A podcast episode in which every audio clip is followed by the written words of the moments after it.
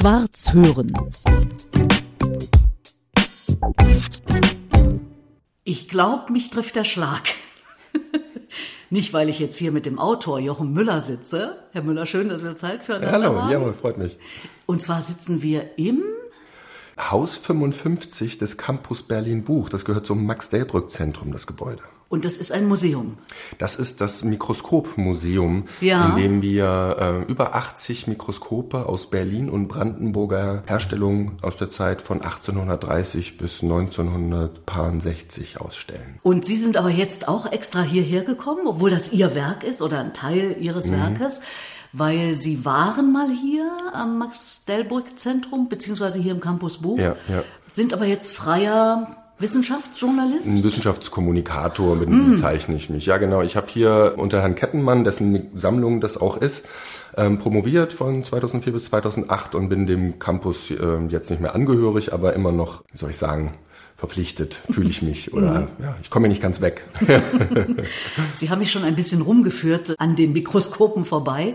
Ich weiß jetzt schon ein bisschen was ähm, und weiß, dass es erst seit 1838 Mikroskope gibt? Nee, die Mikroskope, die gibt es schon viel länger, aber das waren ich sag mal, so Nerds, die sich die Dinger selber gebastelt haben. Mhm. Galilei mhm. zum Beispiel, Anthony so van Leeuwenhoek. Äh, aber so die, so. die Produktion von Mikroskopen. Genau, die ist wirklich industriell erst in dem 19. Jahrhundert losgegangen. Okay. Da wurde hier die Uni gegründet, die allgemeine Gewerbefreiheit wurde ausgerufen und das eine hat das andere hat sich bedingt und dann kamen die ganz jungen, wilden, ungewöhnlichen Wissenschaftler äh, hierher und deren Bedarf musste gedeckt werden und ungewöhnlich war halt, dass sie ein Mikroskop einsetzen wollten, was damals nicht wirklich als wissenschaftlich galt.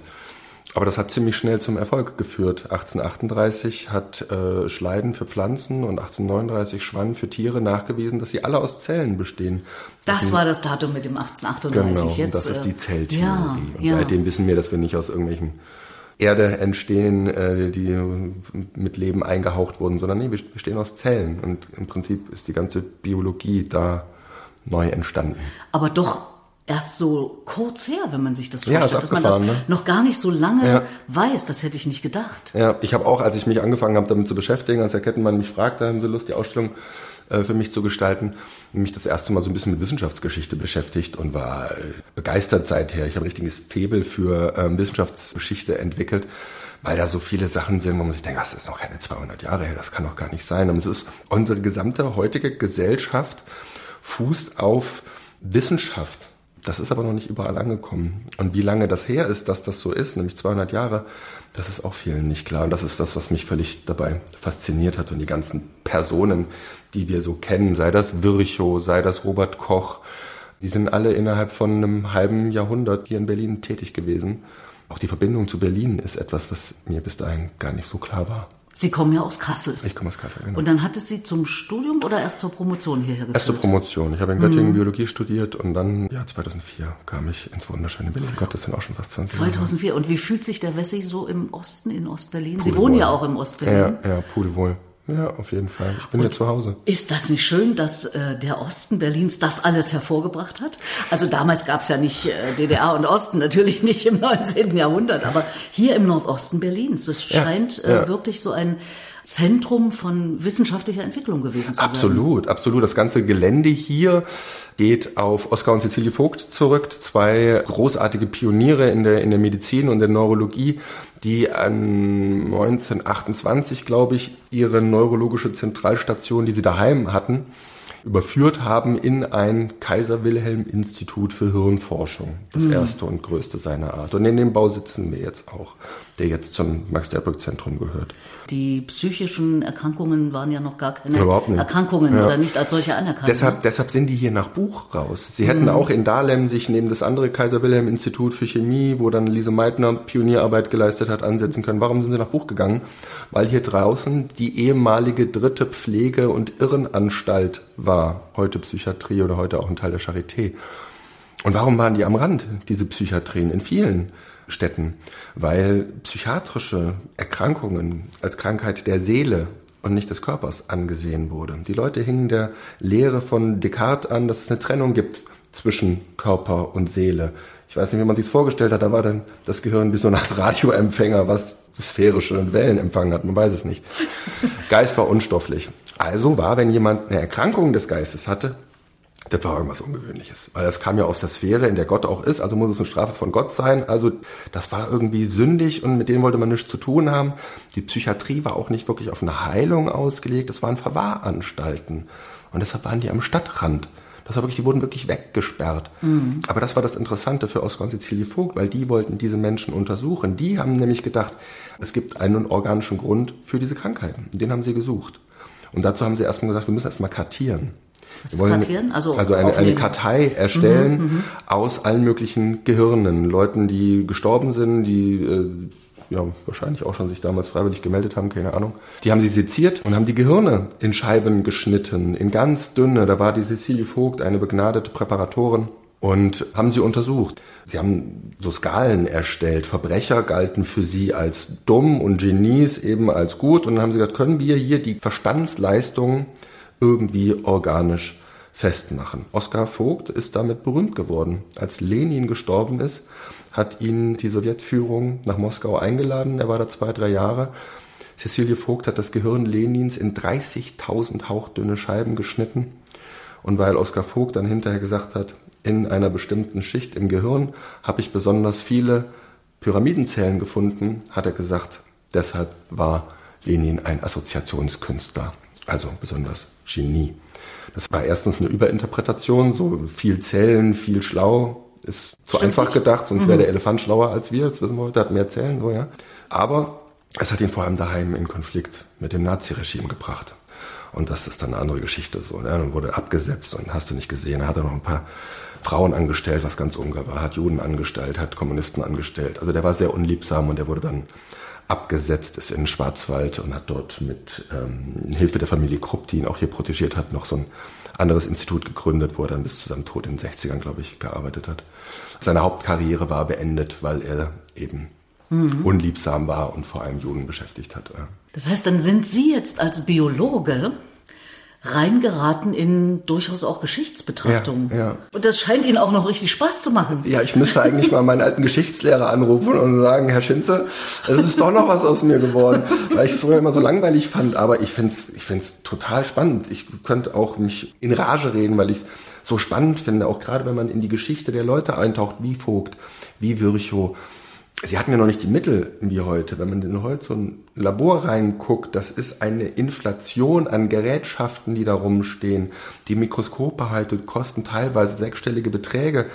Und damals hatten sie ein einfaches Mikroskop, zwei Linsen, Tageslicht, eine Bizette, eine Glasschale und vielleicht irgendwie eine Nadel oder so. Und daraus haben sie Sachen gemacht. Aus diesen geringen Instrumentarien haben sie eine Fülle an Erkenntnissen gezogen und hinterher Veröffentlichung geschrieben. Das ist ein Lesevergnügen. Die Gedankengänge, die sie angestellt haben, da kann ich nur meinen Hut vorziehen. Das ist mhm. fantastisch. Mhm. Ja. Dann wurden ja auch irgendwann Gene entdeckt oder eben, was genau, wir heute Gene nennen. Das ist auch hier passiert. Und auch noch gar nicht so lange her. Nee, das ist Anfang des 20. Jahrhunderts gewesen. Da hat der Vogt in äh, Moskau den Nikolai Alexandrowitsch Timofejewski äh, kennengelernt, nach Deutschland geholt und der hat hier die ähm, Abteilung für Genetik gegründet. Ja, das Wort Gen kannte man schon. Das geht auf Gregor Mendel zurück. Mhm. Mendelschen Gesetze, die Erbsen, wir erinnern uns. Oh, das haben wir in der Schule gelernt. Ja, genau. Der hat sie noch nicht Gen genannt, der hat sie Erbfaktoren genannt, weil Mendel ja nur rausgefunden hat, irgendwie ist da ein Faktor, der dafür sorgt, dass die Blütenfarbe in die nächste Generation kommt. Und man hat dann sich jahrzehntelang gefragt, was ist denn ein Gen? Wie könnte das denn funktionieren? Gen bezeichnete nur ein theoretisches Konstrukt. Keiner wusste, was ein Gen ist. Und äh, Max Delbrück war Mathematiker, ist durch Niels Bohr in die Biologie gekommen, hat an so Abenden, mit denen er Leute Diskussionen geführt hat, Nikolai Timofei Frisowski kennengelernt, dann haben sie einen Karl Günther Zimmer dazu geholt. Und die drei haben hier Experimente angestellt, indem sie sich nicht um Erbsen gekümmert haben, sondern um Fliegen ganz einfach zu halten, brauchen nicht viel äh, Raum, sind leicht zu füttern und bringen unheimlich schnell sehr viele Nachkommen auf die Welt. Das heißt, man kann da gut Genetik dran untersuchen. Wenn man das mit Mäusen machen müsste, müssten wir immer monatelang warten. So. Und die haben dann die mit Röntgenstrahlen beschossen. Sie wussten schon, Röntgenstrahlen sind sehr energiereich, können Mutationen, Veränderungen hervorrufen. Und der kurze Rede langer Sinn ist, ähm, nee, umgekehrt, dass sie festgestellt haben, es gibt eine Proportionalität. Je mehr Röntgenstrahlung, umso mehr Mutationen. Die Flügel hatten sich verändert, die Körperformen hatten sich verändert. Und Mathematiker, der er war, konnte Max Delbrück dann berechnen, eine Mutation kann ein Eintrefferereignis sein. Es reicht ein hochenergetisches Photon, was auf irgendwas trifft, dann hast du eine Mutation. Wenn das so ist, dann muss das, was getroffen wurde, ja was Stoffliches sein. Das kann ja nicht nur ein theoretisches Konstrukt sein. Also haben sie bewiesen, dass Gene Atomverbände, heute sagen wir Moleküle dazu, sind. Und in dieser Drei-Männer-Arbeit oder grünes Pamphlet, weil die Arbeit ein grünes Deckblatt hat, ist eben das erste Mal auch der Begriff Genetic Engineering aufgetaucht. Auch und hier in Berlin. Auch hier alles passiert. Und sie haben bewiesen, Gene sind Moleküle und mit einem Schlag gab es Genetik, gab es Molekularbiologie. Der Brück hat später einen Nobelpreis bekommen für eine andere Arbeit. Auch das ist hier passiert. Also man hört es, der Mann sprüht. Sie könnten, glaube ich, 10, 20, 30 Stunden darüber reden. Das ja, ist unglaublich. Und Sie machen das ja auch. Also jetzt nicht so viele Stunden, aber Sie treten auch auf. Sie halten Vorträge. Genau, genau. Ich habe diese Wissenschaftskommunikation zu meiner Leidenschaft und zu meinem Beruf gemacht. Ich organisiere Veranstaltungen, mache sie selber, Vorträge, bringe Leuten Vortragen bei mhm. und mache Ausstellungen und noch viele andere Sachen. Also Science Slam, so heißt das ja heutzutage. Damit habe ich angefangen tatsächlich. Ah, okay. Das war äh, der Beginn. Ich habe viel Poetry Slams gemacht gemacht, habe irgendwann durch Zufall herausgefunden, dass es Science Slams gibt. Da ich geile Idee, hätte ich auch selber drauf kommen können. habe einmal mitgemacht und äh, war nie wieder auf dem Poetry Slam. das sind Wettbewerbe, ne? Ja, genau. Man stellt sich mit genau. einem wissenschaftlichen Thema in dem Zusammenhang. Genau. Die, die Idee dahinter war, wenn man so viel Zeit investiert in eine Master, Diplom oder Doktorarbeit, warum soll die nur der Prüfer, die Prüferin oder die Eltern lesen? Ja. Geh damit auf die Bühne, erzähl uns, warum du das gemacht hast. Und wenn Sie das in zwei Sätzen sagen sollten, was Sie rausgekriegt haben in Ihrer Doktorarbeit? Oh, in zwei Sätzen ist das doch ein bisschen. Ja, das äh, ist jetzt wiederum meine Profession, ja. journalistisch, in aller Kürze und Prägnanz. Na, ich habe rausbekommen, dass an einem bestimmten Bereich im Hirnstamm es nicht nur Nervenzellen, sondern auch Helferzellen gibt, solche genannten Gliazellen.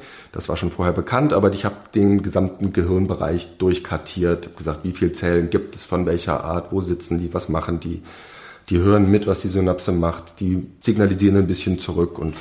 Wie viele Zellen habe ich denn im Gehirn? 86 Milliarden Nervenzellen und ungefähr nochmal genauso viele Gliazellen. Glia ist was? Das ist, sind die Stütz- und Helferzellen, denen äh, der Rudolf Virchow den Namen Glia gegeben hat, weil er dachte, die machen nichts, die kleben nur, das ist der Kit. Aber mein Doktorvater hat eben bewiesen, der Kit denkt mit und der ist ein aktiver Partner dieser Nervenzellen, die, mal salopp gesagt, einfach nur die, die blöden Kabel sind. Die eigentliche Arbeit machen die Gliazellen. Und die haben da oben alle Platz in diesem, ja. mhm. in meinem Fall relativ großen, aber doch ja nicht so großen Kopf. Ja. Irre. Und wie haben Sie die untersucht? Wie, wie geht das?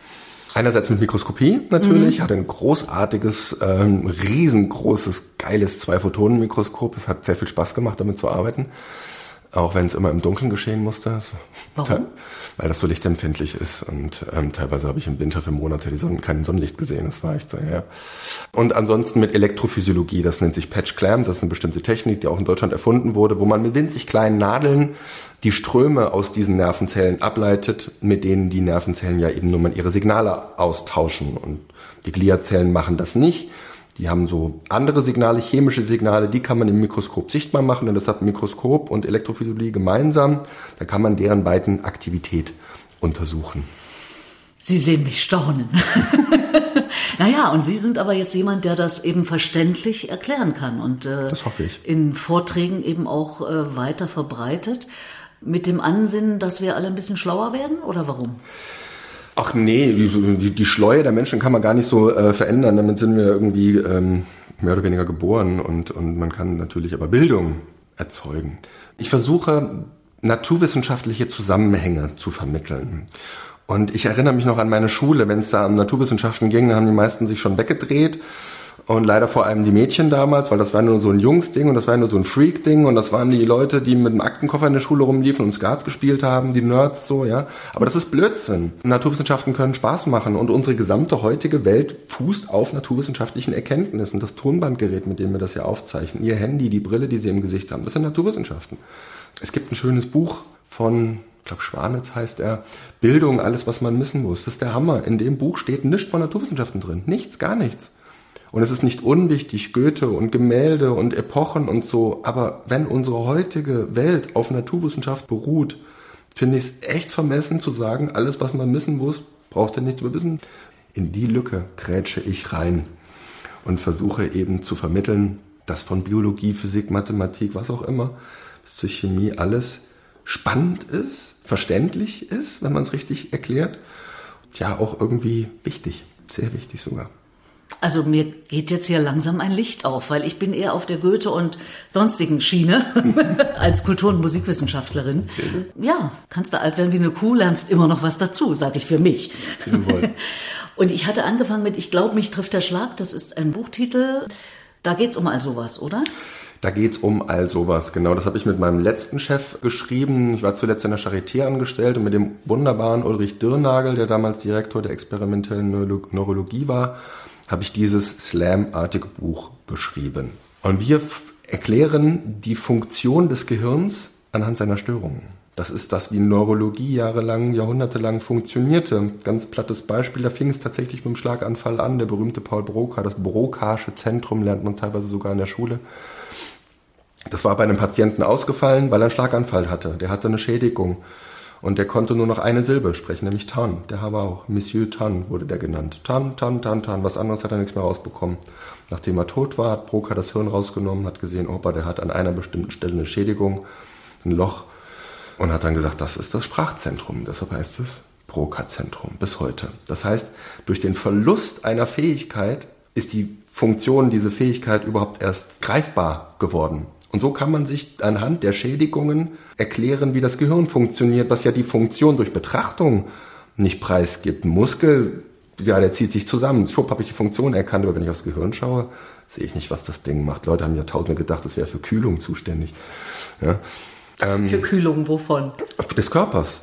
Weil man, nach, wenn man Leichen sofort öffnet, sieht man, Herz ist warm, Hirn nicht so.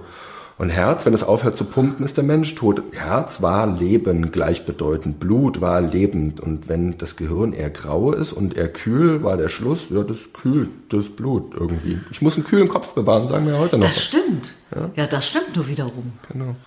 Ist das alles spannend? Und wir haben anhand von Kopfschmerz, Epilepsie, Schlaganfall, Parkinson, Demenz und MS das Gehirn in seinen gesunden Funktionen erklärt. Das muss man ja dringend mal lesen, habe ich, ich das bitte Gefühl. Darum. Auf jeden Fall. Wir treffen uns dann zum Referat. Was ich halte ja, über das Buch, äh, oh, hoffentlich reicht's, dass ich das verstehe. Oder ist das sehr verständlich? Äh, das war unser Ziel. Wir haben den wunderbaren Olli Wünsch als Zeichner gewonnen und haben unseren Anspruch war, die vier großen Zielgruppen, die vier schwierigsten Zielgruppen alle zu erreichen. Das sind Betrunkene, Großmütter, kleine Kinder und Vorstände, die Personengruppen mit der geringsten Aufmerksamkeitsspanne. Ähm, Humor hat er auch noch, der Mann. Und äh, ja, das ist unser Ziel, das zu äh, erreichen, dass das wirklich äh, alle und jeder und jede versteht. Mhm. Sie hatten gerade das Wort Leben im Mund, also im Zusammenhang mit Blut und Herz mhm. und so. Sie wissen, dass es einerseits ums Leben geht. Wir haben schon ein bisschen über Ihr Leben äh, gesprochen und das, was Sie so tun und äh, versuchen, den anderen Menschen weiterzugeben. Aber es gibt ja irgendwann dann auch mal einen Tod. Das oh, war eben auch schon äh, Thema. Ja. Wenn das Herz nicht mehr schlägt, ist der Mensch tot. Ist er dann auch weg? Ich glaube ja. Wobei es eine Sache gibt, die mich ganz kurz daran hat zweifeln lassen. Aber ich glaube, dass unser Körper nun mal den Geist hervorbringt. Das ist wie eine Funktion, so wie der Muskel Bewegung macht und mein Magen Verdauung. Ohne Muskel bewegt sich nichts und ohne Magen verdaut nichts und ohne Hirn denkt auch nichts. Also wenn mein Hirn weg ist, ist auch mein Gedanke weg, meine Seele weg. So einfach stelle ich mir das vor. Der Wunsch, dass es anders ist, der ist, äh, der ist natürlich da. Und ähm, da wird es jetzt ernsthaft, ich weiß nicht, ob ich das ähm, erzählen kann. Unbedingt. Also von mir aus ja. Ja. Anfang 2020 ist mein heißgeliebter, innig geliebter Vater gestorben. Und ähm, das hat sich angekündigt. Der Mann hat leider fünf Jahre dazu gebraucht. Er war blind, saß im Rollstuhl, war Schmerzpatient. Der ist, äh, hat leider sehr lange gebraucht, um zu sterben. Und er hat sich lange gewünscht, aber äh, konnte nicht, weil die Medizin ihn ja nun mal am Leben erhalten musste. Über die Sinnhaftigkeit können wir alleine eine ganze Stunde sprechen. Nun gut, es gab. Obwohl, er also, hätte ja sagen können, ich will nicht mehr. Er hat schon lange gesagt, ich will nicht mehr. Aber wenn er denn einen Arzt gefunden hätte, der ihm geholfen hätte? Naja, er hat irgendwann mal zu mir gesagt, Jochen, ich will nicht mehr, kannst du mir nicht helfen? Mhm. Und ich habe gesagt, Papa, das, das ist jetzt nicht so einfach. Wie wichtig, wie ernsthaft ist dir der Wunsch? Geh mal, geh mal in dich. Meine Schwester hatte gerade Kinder bekommen. Natürlich habe ich ihm das dargelegt. So, du hast immer noch nette Momente. Möchtest du auf sie verzichten, dann werde ich versuchen, dir das zu ermöglichen. Ich kann es nicht tun, aber wir werden da Mittel und Wege finden. Er ist in sich gegangen, wir haben die ganze Familie zusammengerufen, weil ich ihn da auch nicht nur ich ähm, das mit ihm besprechen wollte.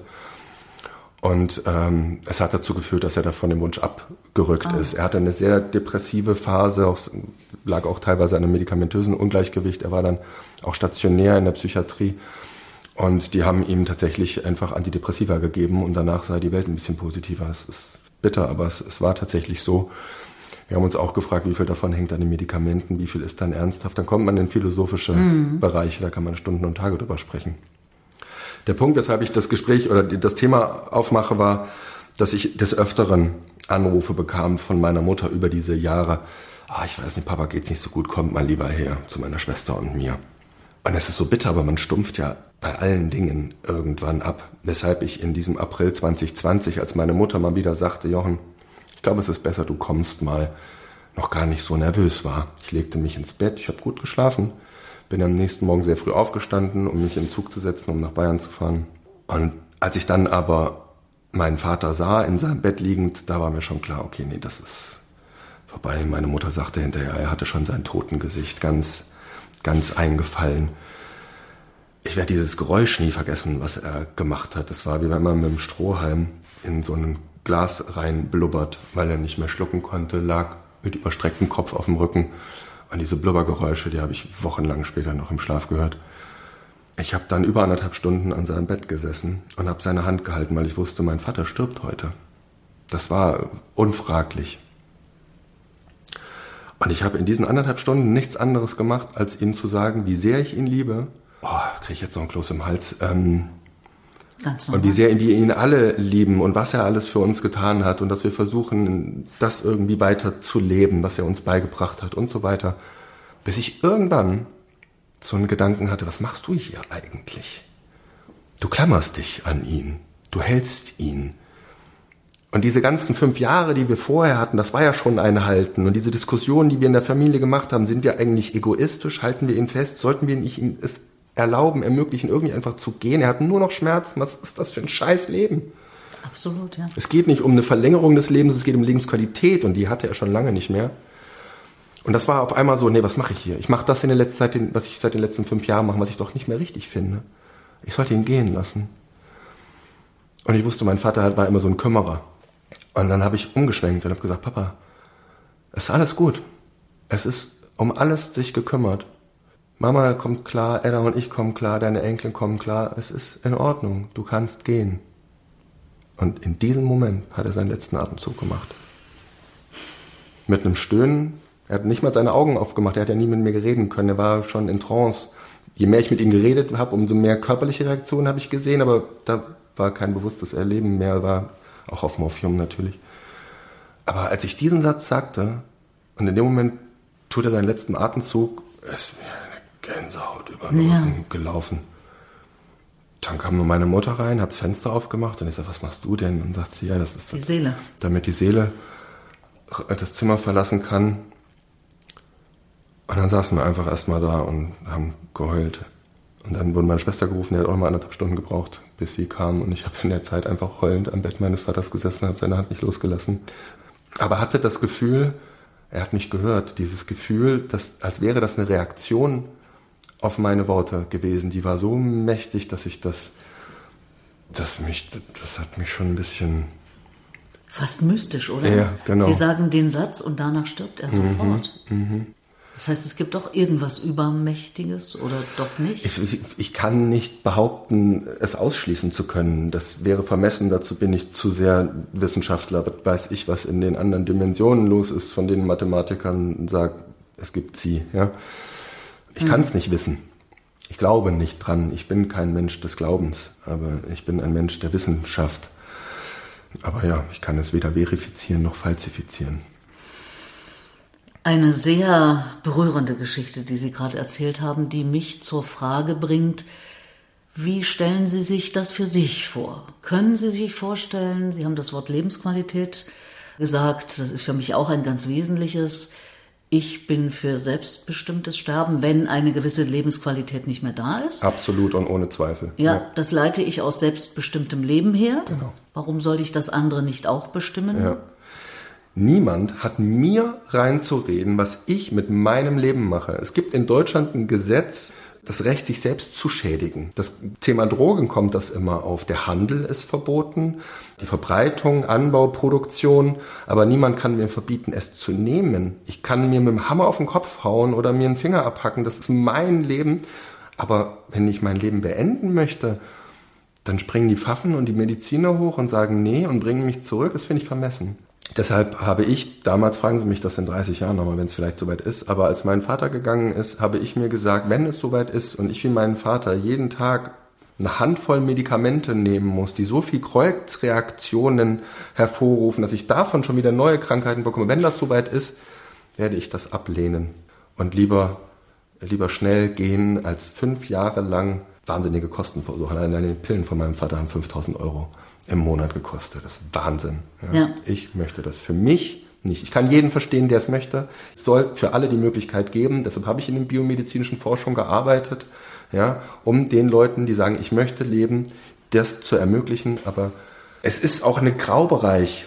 Lebensdauer und Lebensqualität, wo treffen die sich, wo überschneiden die sich, das kann ja nur jeder für sich entscheiden. Ja, das sehe ich auch so. Also ich sage immer, ich habe so intensiv gelebt bisher, wenn es morgen vorbei ist. Ich kann es erstens sowieso nicht ändern mhm. und zweitens habe ich nichts verpasst aus mhm. meiner jetzigen Sicht. Natürlich gibt es noch viel zu sehen und viel zu erleben, tolle Gespräche zu führen, Wahnsinns Männer kennenzulernen hier im Buch. Das wäre schade, wenn das nicht mehr wäre, aber wenn es so wäre, kann ich es ohnehin nicht ändern. Und wenn die Lebensqualität eben nicht mehr da ist, dann zumindest bin ich gedanklich davon überzeugt, wie ich das dann praktisch wirklich hinkriege, ist die andere Frage. Das ist ein so intensives Thema, dass Beschäftigung nicht falsch sein kann, sondern dass man da wirklich weiterkommt. Ob man es da wirklich entscheidet, weiß kein Mensch. Ne? Das habe ich auch selber gemerkt. Wir haben so oft über den Tod gesprochen und mhm. das hat aber nichts geholfen. Als es, als es mich getroffen hat, hat es mich trotzdem fast in der Mitte zerrissen, als mein Vater gestorben ist. Ja? Wie alt war Ihr Vater? Ähm, 81. Ja. Und der Mann hat auch schnell gelebt. Der war Kettenraucher und Bierbrauer. Also der hat auch nicht gerade gesund gelebt. Ja, und ist mit dem ähm, Auto zum Briefkasten gefahren. Also ist eigentlich ein Wunder, dass er so alt geworden ist.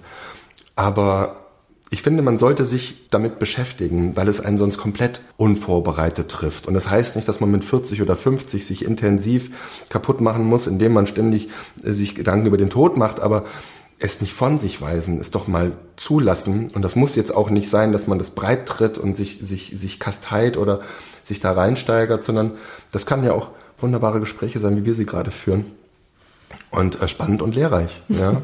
genau. Dann kann man auch Lehren, Lehren fürs Leben daraus ziehen. Sehe ich auch so. Ja, ich äh, biete ja diese Rede meines Lebens an, mhm. unter anderem deshalb, weil dadurch möglicherweise eben man sich selber mit dem eigenen Leben etwas intensiver beschäftigt. Ja. Und vielleicht für den Rest, wie lange der auch immer sein mag, lass es noch 20, 30, 40 Jahre sein, aber durch wiederum die Beschäftigung vielleicht in seinem Leben auch was verändert und vielleicht noch aktiver wird oder ja anders aktiv, als man vorher war.